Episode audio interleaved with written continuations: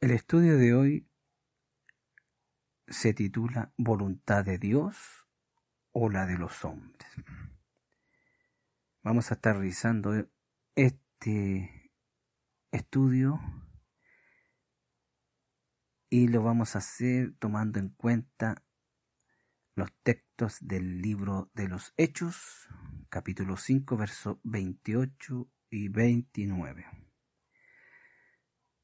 Y leemos su palabra en nombre del Padre, del Hijo y del Espíritu Santo, diciendo, no os mandamos nosotros estrechamente que no enseñases en este nombre, y aquí habéis inundado a Jerusalén de vuestra doctrina, y queréis echar sobre nosotros la sangre de ese hombre. Y respondiendo Pedro y los apóstoles le dijeron, es necesario obedecer a Dios antes que a los hombres. Aquí podemos ver en el libro de los Hechos, un libro histórico, el proceder que tuvieron los apóstoles al ser eh, reprendidos por las autoridades judías de aquel tiempo. Y vemos la respuesta que tuvieron los apóstoles. Eh, esto era unánime, todos estaban de acuerdo. Y todos estaban de acuerdo en una cosa, que era primero mejor obedecer a Dios antes que a los hombres. Esto tiene un significado bastante profundo.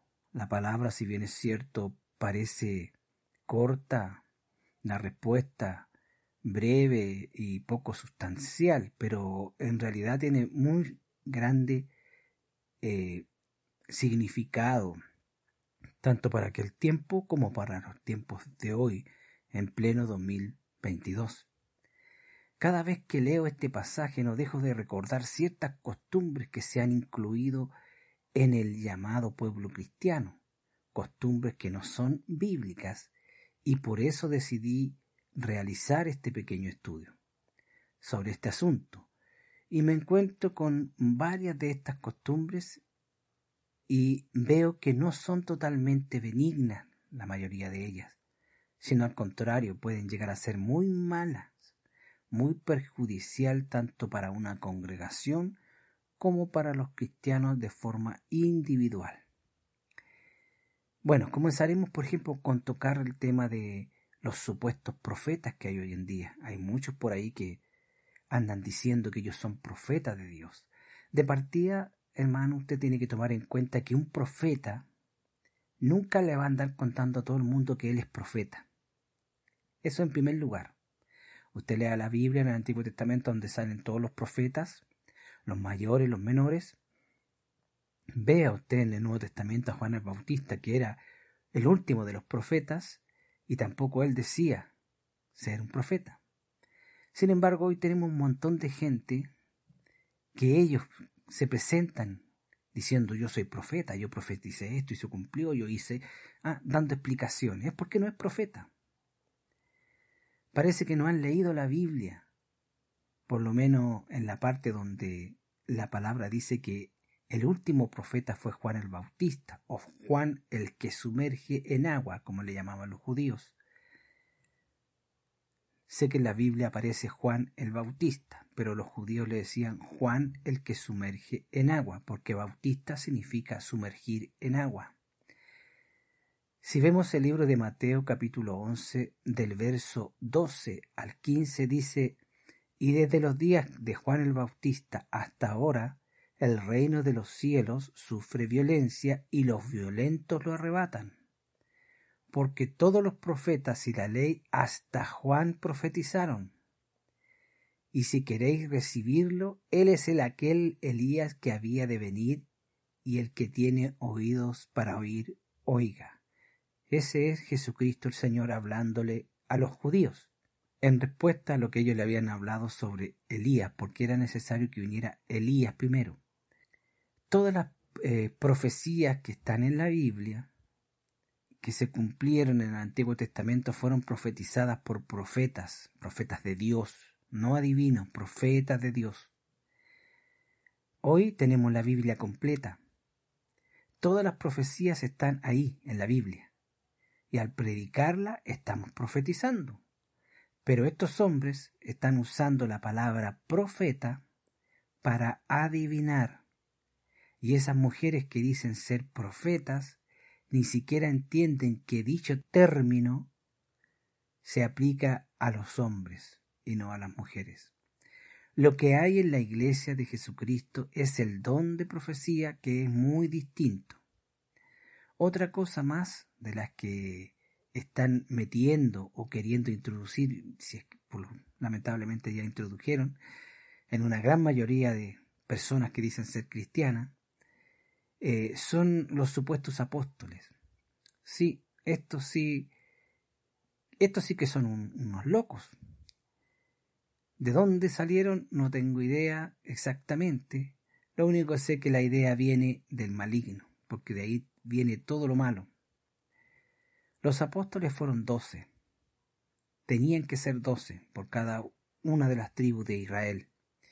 Judas fue eliminado y se reemplazó de forma inmediata. Y se completó el número de los doce. Conforme fueron muriendo los apóstoles, no fueron siendo reemplazados por nadie más. Es decir, estaban los doce apóstoles, se moría uno, mataban a uno y quedaban once. Mataban a otro, quedaban diez, y nunca eran reemplazados, porque no tienen reemplazo. El último en morir fue justamente el apóstol Juan, el más querido por Jesucristo, que Jesús dejó hasta el último porque tenía que entregarle a él el trabajo de escribir las revelaciones del Apocalipsis. Con él se cerró la Biblia.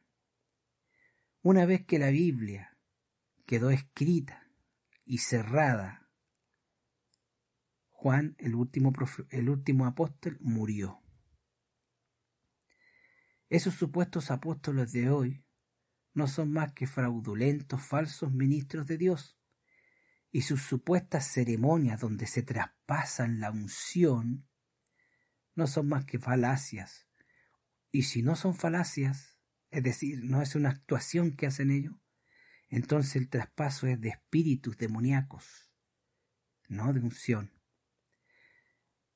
En los tiempos de la iglesia primitiva ya existían falsos apóstoles y fueron resistidos, fueron eh, desenmascarados y fueron expulsados como corresponde.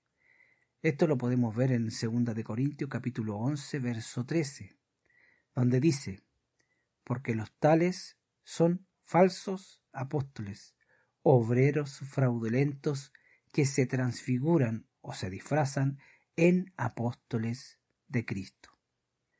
Otra cosa que se insertó en, muchas congregaciones es la mala costumbre de llamar a la esposa del pastor pastora. Todo creyente tiene que reconocer que la mujer tiene un trabajo en la congregación muy importante y Dios la usa con diversos dones. Para Dios el hombre y la mujer son iguales, pero sus trabajos son distintos en el mundo. Esto lo enseña la Biblia y lo podemos ver claramente. Por, dice la Biblia que porque no permito a la mujer enseñar ni usar autoridad sobre el hombre, sino estar en silencio. Primera de Timoteo capítulo 2 verso 12 que la mujer no deba ejercer el pastorado en la iglesia es enseñanza de la Biblia. La esposa del pastor no es la pastora. Si fuera así, en el Antiguo Testamento la esposa del sacerdote sería la sacerdotisa. Y nunca fue así.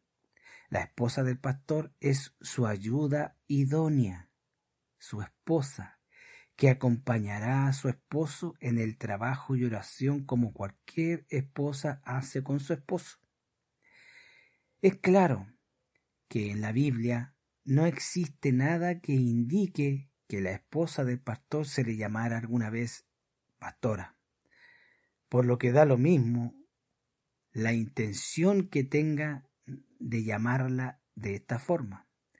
No es bíblico solo son ideas de hombre y yo no estoy siguiendo a hombres, yo sigo a Jesucristo, que es mi Dios y mi Rey, y que me dejó su palabra para seguirla, obviamente, y predicarla.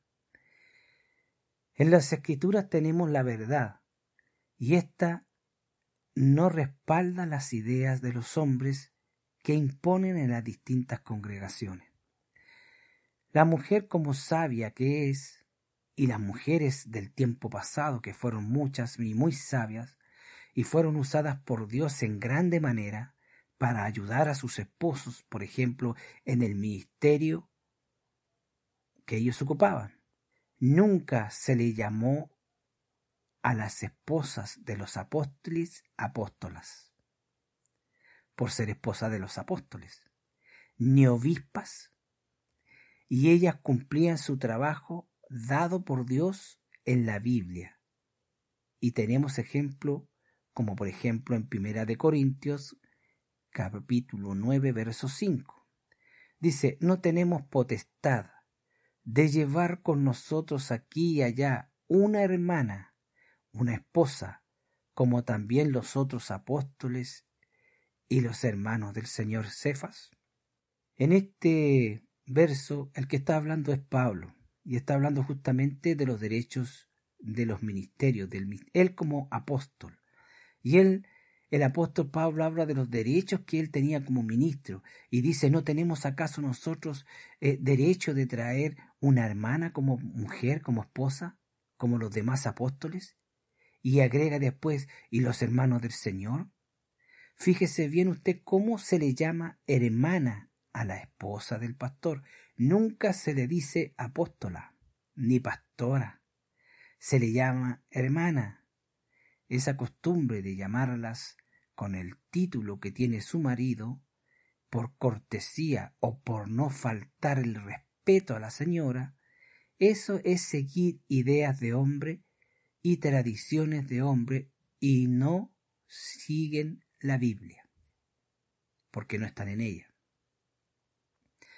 O sea, los apóstoles, ¿acaso eh, a los apóstoles se les faltaba el respeto a sus esposas por no llamar a las apóstolas?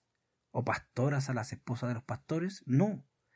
Está dispuesto por Dios el llamarle hermanas a las mujeres de los apóstoles, de los obispos y de los pastores, según consta en la Biblia.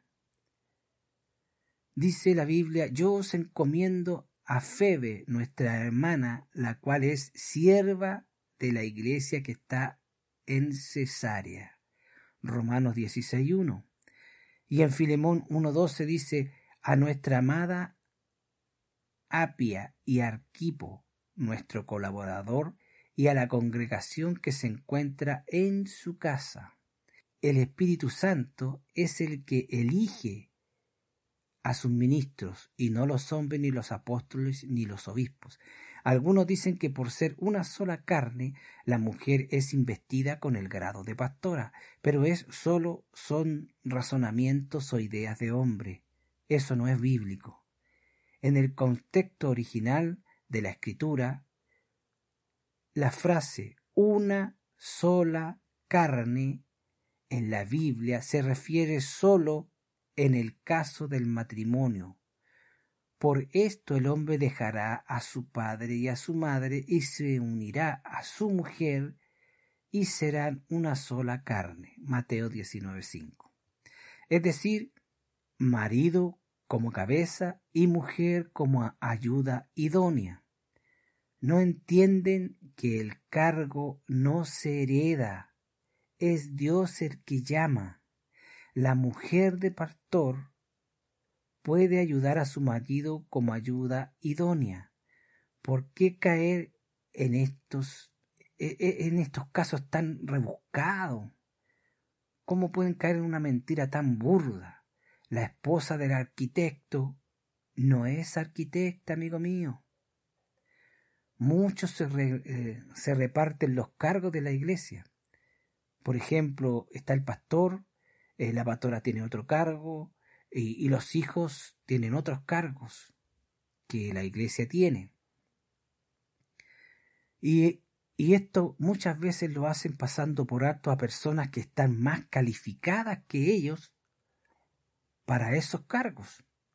Y lo más grave de todo, muchas veces Dios tiene a alguien ahí en la congregación para ocupar ese cargo y nunca es nombrado porque el pastor pone a su hijo, a su hija, a su nieto, a su tío, a su abuelo, porque cree que él es el dueño de la iglesia. En primera de Pedro, capítulo 5, verso 2 y 3 dice, Pastoreen el rebaño de Dios que les ha sido encomendado, cuidándolo espiritualmente, no por obligación, sino voluntariamente, no por sucia ganancia, sino de todo corazón, eh, no como enseñoreándose del rebaño, sino haciéndose un buen ejemplo para ellos. Jamás vemos que el Espíritu Santo de Dios se dirija a, su esposa como anciana o la pastora, solo la califica de hermana o vuestras esposas y mujeres. Primera de Corintios 9:5. Recordamos, ¿acaso no tenemos derecho a llevar con nosotros a una hermana como esposa, tal como los demás apóstoles y los hermanos de nuestro Señor, y como Pedro? Y eso es una enseñanza bíblica y no una opinión de hombre. En primera de Timoteo capítulo 2 verso 13 dice, porque Adán fue formado primero y después Eva. Segunda de Timoteo 2.14. Recuérdalas estas cosas encargándoles delante de nuestro Señor que no contiendan sobre palabras sino sin provecho, las cuales llevan a la destrucción de los que oyen. El apóstol restringe a las mujeres de tener roles de autoridad y enseñanza espiritual sobre los hombres y comprenda esto es bíblico. Ahora quiero que fije bien su oído. La siguiente frase, apto para enseñar, es un calificativo dado única y exclusivamente a los hombres. Apto para enseñar, no es para las mujeres. Es cosa de comprensión de lectura. Primero de Timoteo 3, verso 1 al 3, dice, palabra fiel, si alguno anhela obispado, buena obra desea, pero es necesario que el obispo sea irreprensible, marido de una sola mujer, sobrio, prudente, decoroso, hospedador, apto para enseñar, no dado al vino, no pendenciero, no codicioso de ganancias deshonestas, sino amable, apacible y no avaro. Tito capítulo 1, versos 6 al 9. El que fuere irreprensible marido de una sola mujer, tenga hijos creyentes que no estén acusados de disolución ni de rebeldía, porque es necesario que el obispo sea irreprensible como administrador de Dios, no soberbio, no iracundo, no dado al vino, no pendenciero, no codicioso de ganancias deshonestas, sino hospedador, amante de lo bueno, sobrio, justo, santo, dueño de sí mismo, retenedor de la palabra, fiel tal como ha sido enseñada, para que también pueda exhortar con sana enseñanza y convencer a los que contradicen. Las mujeres están llamadas a enseñar a las jóvenes. Tito capítulo 2 verso 3 al 5. Las ancianas asimismo sean reverentes en su porte, no calumniadoras, no esclavas del vino, maestras del bien, que, que enseñen a las mujeres jóvenes a amar a sus maridos e hijos, a ser prudentes, castas, cuidadosas de su casa, buenas, sujetas a sus maridos, para que la palabra de Dios no sea blasfemada. Se le restringe sólo el ejercer dominio sobre y enseñar a los hombres. Esto es dentro del matrimonio y la congregación. Si alguno duda de esto, bueno, solamente tiene que ver los requisitos que están en la Biblia. No es una pelea de sexo, se entiéndanlo bien. Es la ordenanza de Dios escrita en la Biblia, la que tenemos que respetar por sobre las ideas que tenga cualquier hombre, porque estamos siguiendo a Jesucristo y no a los hombres. Timoteo 1.9. Digo, Tito, verso, capítulo 1, verso 7 al 9. Porque es necesario que el obispo sea irreprensible como administrador de Dios, no soberbio, no iracundo, no dado al vino, no pendenciero, no codicioso de ganancias deshonestas, sino hospedador, amante de lo bueno, sobrio, justo, santo, dueño de sí mismo, retenedor de la palabra, fiel tal como ha sido enseñada, para que también pueda exhortar con la enseñanza y convencer a los que contradicen.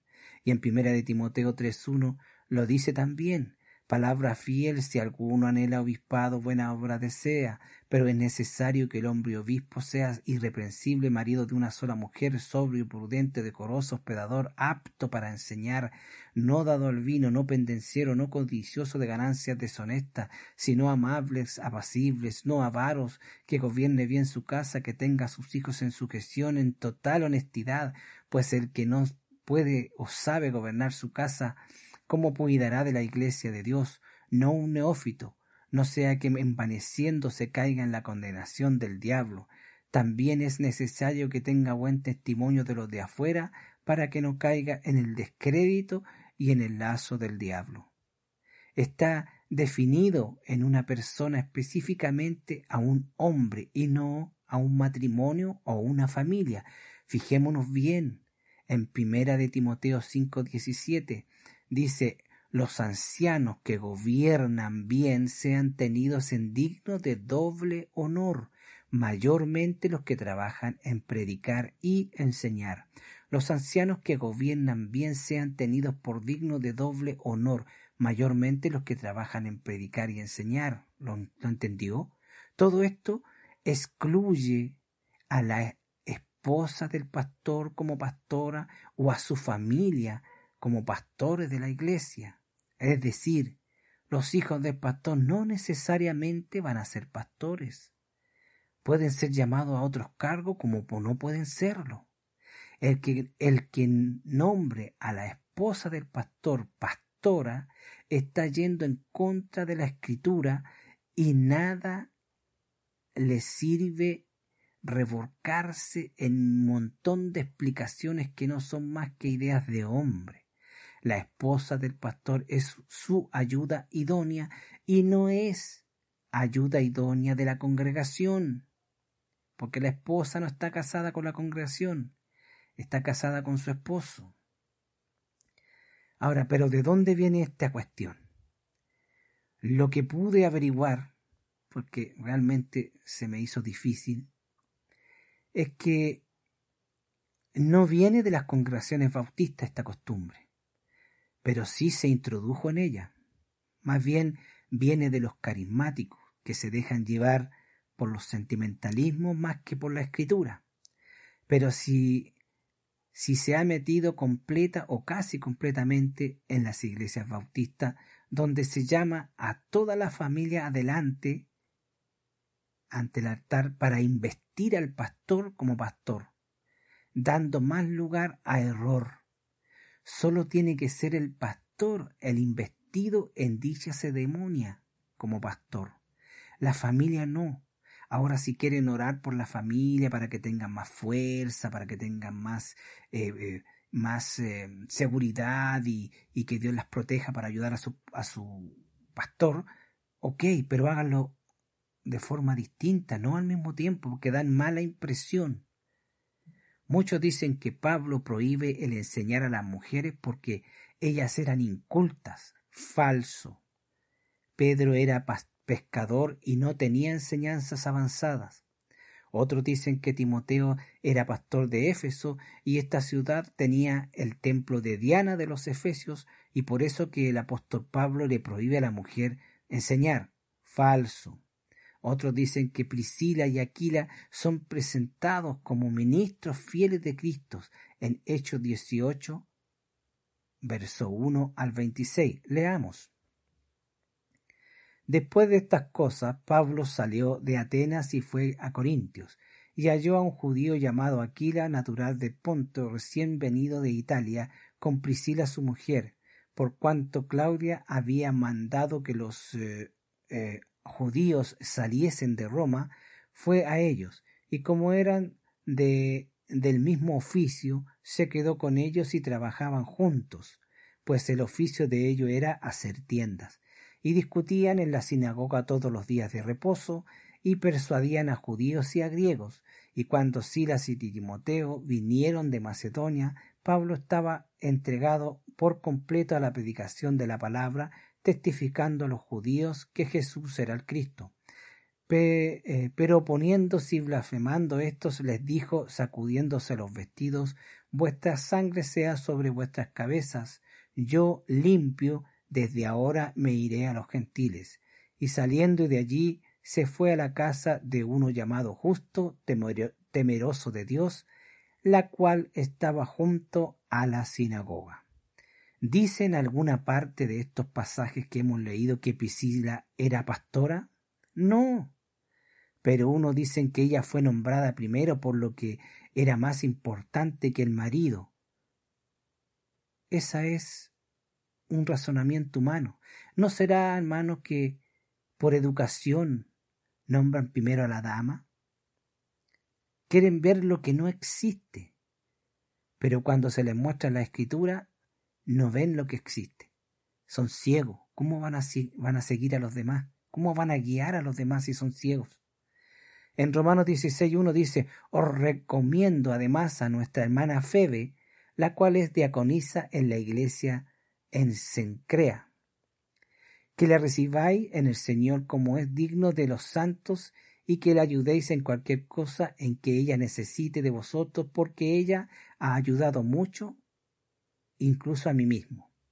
A Febe se le nombra como diaconisa o sierva, y Pablo se deshace en elogios, muy merecidos por cierto, pero como con Priscila no existe nada en los textos bíblicos que indiquen que ella era pastora o maestra sobre los hombres en la iglesia.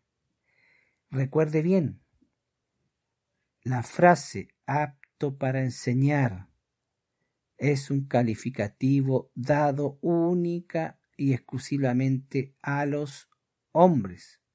Además, apto para enseñar es un calificativo dado a los ancianos, pero no para los diáconos. Primera de Timoteo 3, verso 1 al 13. Palabra fiel, si alguno en el obispado buena obra desea, pero es necesario que el obispo sea irreprensible, marido de una sola mujer, sobrio, prudente, decoroso, hospedador, apto para enseñar, no dado al vino, no pendenciero, no codicioso de ganancias deshonestas, sino amable, apacible, no avaro, que gobierne bien su casa, que tenga a sus hijos en sujeción en toda honestidad, pues el que no sabe gobernar su propia casa, ¿cómo cuidará de la iglesia de Dios?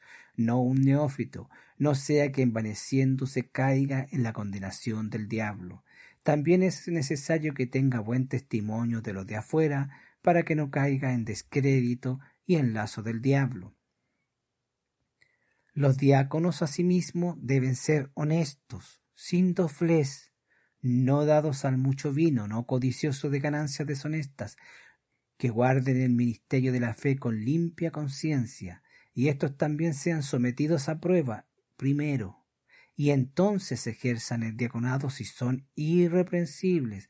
Las mujeres asimismo sean honestas, no calumniadoras, sino sobrias, fieles en todo los diáconos sean maridos de una sola mujer y que gobiernen bien sus hijos y su casa, porque los que ejerzan bien el diaconado ganarán para sí un grado honroso y mucha confianza en la fe que es en Cristo Jesús.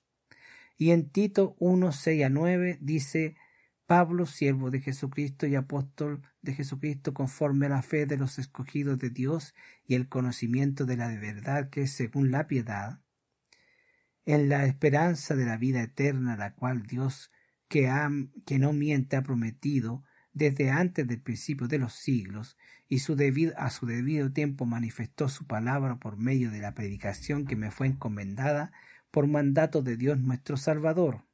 A Tito, verdadero Hijo, en la común fe, gracia, misericordia, paz de Dios Padre, del Señor Jesucristo nuestro Salvador, por esta causa te dejé en Creta, para que corrigieses lo deficiente y establecieres ancianos en cada ciudad, así como yo te mandé.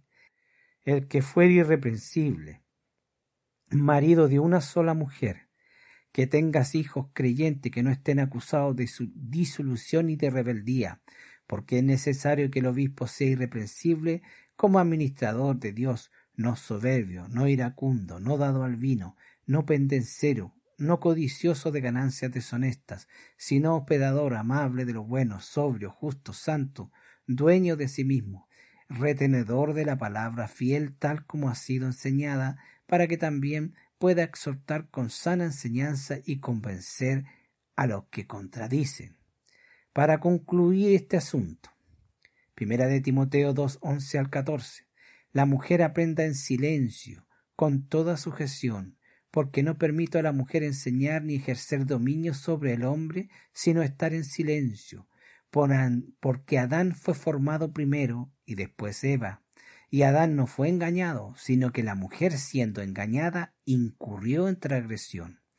En el verso 3 usted se puede fijar exactamente que dice el por qué, la causa de lo que dice Pablo en el verso 11 y en el verso 12 porque la mujer no puede enseñar ni tener autoridad sobre el hombre, porque Adán fue formado primero y luego Eva. Y Adán no fue engañado, sino que la mujer fue engañada y cayó en transgresión. Esa es la razón única. Y es lo que dice la Biblia. No importa lo que digan los supuestos teólogos o quien sea. La Biblia es la palabra de Dios y no ellos. Dios creó al hombre, Adán primero, y luego creó a la mujer como ayuda idónea para Adán. Este es el orden bíblico dado por Dios y tiene que ser aplicado universalmente en la iglesia de los seguidores de Jesucristo. ¿Te das cuenta? O sea, la única razón por la que se le prohíbe a la mujer mandar sobre el hombre es porque ella fue engañada. Adán no fue engañado, fue ella la que fue engañada. ¿Te das cuenta? Efesios 5, 22 y 23 dice, las casadas estén sujetas a sus propios maridos, como el Señor. Porque el marido es cabeza de la mujer, así como Cristo es cabeza de la iglesia, la cual es su cuerpo, y Él es su Salvador. O sea, hay un orden, ¿te das cuenta? La cabeza de la familia es el hombre y la mujer su ayuda idónea. La cabeza de la iglesia es Cristo y nosotros somos sus seguidores. No va a faltar el, pájaro que llegue diciendo que la iglesia está sobre, sobre Cristo. Sería tan ridículo como esto. En primera de Timoteo 2.14 se menciona la misma razón que la mujer no enseñe o tenga autoridad sobre el hombre. Ciertamente la mujer es importante en la congregación, como las grandes mujeres que vivieron en el antiguo tiempo y las que eh, sirvieron, por ejemplo, al Señor. Además, yo soy hombre y no puedo ser pastor. ¿Te das cuenta? ¿Por qué? Porque hay, requisitos que hay que cumplir y están escritos en la Biblia. ¿Por qué yo no puedo ser pastor? Porque yo soy separado. Y para ser pastor yo tengo que estar casado tendría que casarme de nuevo. Si me caso de nuevo, estaría casado dos veces. O sea, habría tenido dos mujeres. Y la Biblia dice que uno, el pastor o el obispo tiene que ser marido de una sola mujer. Estaría yo siendo marido de dos mujeres. Por eso no puedo ser pastor. Porque la Biblia lo dice. Recuerde bien, marido de una sola mujer. Por eso no puedo ser pastor si yo quisiera serlo. Ahora, si Dios dejó estos requisitos escritos en la Biblia, son para respetarlos, hermano, ¿o no? Por otro lado, cambiando el tema, hay muchos pastores casados, divorciados y vueltos a casar y siguen siendo pastores. ¿Cómo puede ser eso entonces? ¿Para qué está la Biblia? está para usarla cuando me conviene nomás. Él tiene que elegir. Si él se divorció, no importa el motivo por el cual fuere, si se mantiene solo, podrá seguir siendo pastor. Después, si quiere casarse, va a tener que elegir. O sigue siendo pastor o se casa. Aquí vemos que el hombre se casa de nuevo y, sigue siendo pastor. Y si más adelante se divorcia de nuevo, ¿va a seguir siendo pastor igual? Y así nos vamos alejando de la palabra. O sea, la palabra solo se usa cuando me conviene. ¿Qué pasa con la familia del pastor? ¿Están para ocupar los cargos distintos que hay en la iglesia? ¿Porque solamente son familias del pastor? ¿Los, ¿Los, hermanos que están ahí en la congregación no pueden ser pastores? ¿No pueden ser maestros o evangelistas? ¿Se da cuenta? ¿Pensaba usted que tal vez yo estaba en contra de la mujer? No, hermano, no estoy en contra de la mujer. Yo estoy en contra de las ideas de hombre que se han metido en las distintas congregaciones y atraen a muchas cosas malas. Recuerden la palabra de Jesús. Un poco de levadura termina corrompiendo toda la masa. En este caso sería la doctrina bíblica. Recuerde usted también al Señor Jesucristo. Cuando se le acercaron los fariseos y le dijeron, ¿por qué tus seguidores o tus discípulos no respetan la tradición de los ancianos y no se lavan las manos antes de comer? Y Jesús le responde de una manera muy extraordinaria, para taparles la boca, y le dice, ¿y por qué ustedes invalidan los mandamientos de Dios para hacer cumplir sus tradiciones que son ideas de hombre, cuando el mandamiento de Dios dice que los hijos tienen que bendecir a su padre y a su madre con todo lo que pudieren, sin embargo ustedes, con su tradición de los ancianos, le dicen que basta con que ellos le digan a su padre y a su madre todo lo que yo tengo con que yo pudiera ayudarle a ustedes, lo tengo para dárselo a Dios. Y así ustedes quebrantan un mandamiento de Dios. ¿Se dan cuenta la hipocresía que tenían esta gente? Ellos habían inventado las tradiciones de los ancianos. Yo no dudo, por ningún motivo, todas esas tradiciones que ellos inventaron, cada una de ellas tenía la mejor y la mayor de todas las intenciones había y por haber. Pero lamentablemente ellos terminaron haciéndole más caso a la tradición de los ancianos que a la Biblia. Y Jesús se los reprochó. ¿Se da cuenta? Un poco de levadura leuda toda la masa. Si primero empezaron a, a llamarle pastora a la esposa del pastor, por educación, porque los demás lo hacían, porque así se hace aquí, no importa la razón. Hasta ahí era benigno. ¿ah? Era una costumbre, una mala costumbre, una equivocación, una pequeñez. Pero esa pequeñez fue creciendo y fue creciendo tan grande que hoy en día están nombrando a mujeres pastoras, lo que va completamente en contra de la Biblia. Y no solo eso, hermano. Hay un país aquí en Latinoamérica, que en este momento no recuerdo cuál es, donde eligieron a una mujer pastora. Y no solo era, mujer, sino que también era soltera. O sea, ya se pasaron otro más, otro pasito más en contra de la Biblia.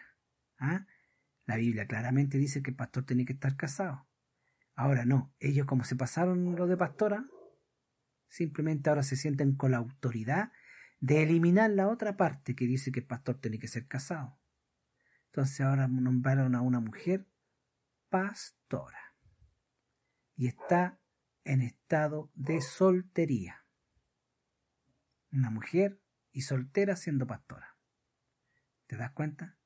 Por eso que hoy día tienen obispos, que están casados como veinte mil veces.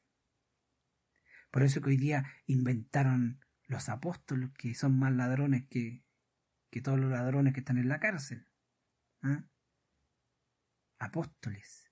Y se entregan, a, y ellos nombran a un, toman a un pastor y lo nombran ellos. Ellos lo nombran apóstol. hay un pajarraco por ahí que se llama, Él es el apóstol de los apóstoles. Cada día más loco. ¿Te das cuenta cómo la cosa va, va subiendo? Se meten pequeñas cosas que no están en la Biblia. Se mantienen ahí. Y después empiezan a crecer. No se quedan en ese lugar chiquitito que tú le diste. Empiezan a crecer, a crecer. Y se empiezan a crecer y a crecer. Y, y cuando ya están grandes, demuestran toda su maldad, toda su desviación. De eso yo estoy en contra, no de las mujeres. Porque las mujeres en el Señor tienen mucho trabajo. Las mujeres, recuerde usted, en una iglesia, donde están cantando, adorando a Dios, ¿quiénes son las que danzan en el Espíritu? Las mujeres. Son muy pocos los hombres que danzan en el Espíritu. ¿Por qué? Porque la mujer es más sensible. La mujer siente más fácilmente la presencia del Señor. El hombre es más fuerte. El hombre es más duro. ¿Te das cuenta? Entonces, todo tiene su, su razón de ser. Todo tiene su razón de ser. Y los que están en la congregación no hay nadie que sea inútil. Porque Dios le entrega a uno, le entrega a otra por acá, le da información a este otro que está aquí. ¿Entiende? De distintas formas. Pero la palabra está para seguirla. Yo no puedo, por más que quisiera hacer algo para el Señor, si la Biblia me lo prohíbe, yo no puedo hacerlo. Y no importa si le, busco la forma, me doy vueltas por aquí, invento por acá, doy explicaciones ridículas, no importa, voy a estar yendo en contra de la palabra. Mire, hoy en día la iglesia, las congregaciones, parecen cualquier cosa, la gran mayoría de ellas menos iglesia. Hay iglesias donde eh, se hace cualquier cosa. Hay iglesias que parecen centro de madre, ¿para qué estamos con cosas? Hay iglesias que parecen restaurantes. Pasan puro comiendo, haciendo asado, haciendo comilonas, jodocada. ¿En qué iglesia usted puede ir el día sábado o el día domingo en la mañana, tal vez, a un estudio bíblico? Son muy pocas. ¿Por qué? Pero usted va y encuentra iglesias donde hacen concursos de belleza iglesias donde las jóvenes, las jovencitas, van a aprender bailes. Según ellos, bailes santos. Cuéntate una nueva. Iglesias que, que tienen club deportivo, hermano. Donde los jóvenes van a jugar a la pelota y van a la iglesia, pero van a jugar a la pelota a la iglesia, no van a... Ellos dicen, voy a la iglesia y uno dice, uy, qué lindo el niño va a la iglesia no sabe nada que el niño va a jugar a la iglesia, pues no va ni a leer la Biblia, ni a, ni a adorar a Dios, ni, ni a escuchar una predicación. Lo único que me ha faltado ver es que en la iglesia haya una sala de masaje o, o un curso de yoga. Sería el colmo ya, pues. si el yoga es de, satánico. ¿Ah? La mujer, hermano, puede predicar todo lo que quiera. Puede evangelizar, enseñar a las mujeres más jóvenes, pero no puede ser pastora. Ese rol es para el hombre, y no cualquier hombre tampoco. Ya le dije ya antes, hay ciertos requisitos. Yo no puedo ser pastor, no estoy dentro de esos requisitos. Cualquier hombre, sea quien sea, por muy bien que maneje la palabra, tampoco puede ser pastor si está soltero tiene que estar casado para ser pastor, para ser obispo. Tienen que estar casados. ¿Eres tú una mujer que me está escuchando? Y tú tienes ganas de, predicar, de hacer, predica. ¿Tienes eh, algún estudio hecho bíblico?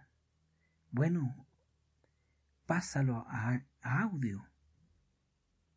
Súbelo a internet como lo hago yo. y deja que Dios levante a sus pastores. Tú ve y predica el Evangelio de Jesucristo, que para eso te llamó Dios. ¿Te das cuenta? Todos, todos los cristianos estamos llamados a predicar el Evangelio. Uno de otra forma, otro de otra forma. Uno están llamados a ser parte de una congregación específicamente como pastores, como evangelistas, como maestros. Yo te insto a ti, seas hombre o seas mujer. Si Dios te entrega estudios bíblicos, si tú lees la Biblia y quedas con alguna pregunta y empiezas a estudiar la Biblia y buscarle respuesta a todas esas dudas que tú tenías respecto al tema, y te das cuenta que has armado un estudio bíblico, bueno, pásalo a audio. Búscate una plataforma en internet, súbese esa prédica y vas a ver cómo Dios se va a encargar de hacer llegar esa cree, el link de ese estudio bíblico que tú hiciste a distintas partes de personas que necesitan justamente escuchar ese estudio. No dejemos entrar a la iglesia ideas ridículas. Hoy en día ya parece circo la cosa, con ese asuntito de la risa santa. Un pastor tirándole agua a la gente, por Dios. Pero ¿cómo puede haber gente, por Dios? Bueno, voy a dejar hasta aquí este estudio. Espero que eh, llene las expectativas que que el título que le he dado le pudo haber a usted eh, dado. Espero que se interese en el tema y nos estaremos encontrando en otra oportunidad. Que Jesús le bendiga a usted y toda su familia y Maranata.